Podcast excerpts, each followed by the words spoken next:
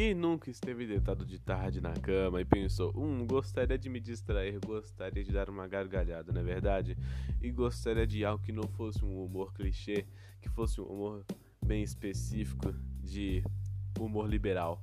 No caso, que vocês vão descobrir o que é nesse podcast lindo, maravilhoso, chamado Papo Aleatório, que eu, host, né, disso tudo, chamado Kevin, junto com os meus amigos, vamos conversar bastante e dar muita risada junto com vocês aí que vão ouvir isso.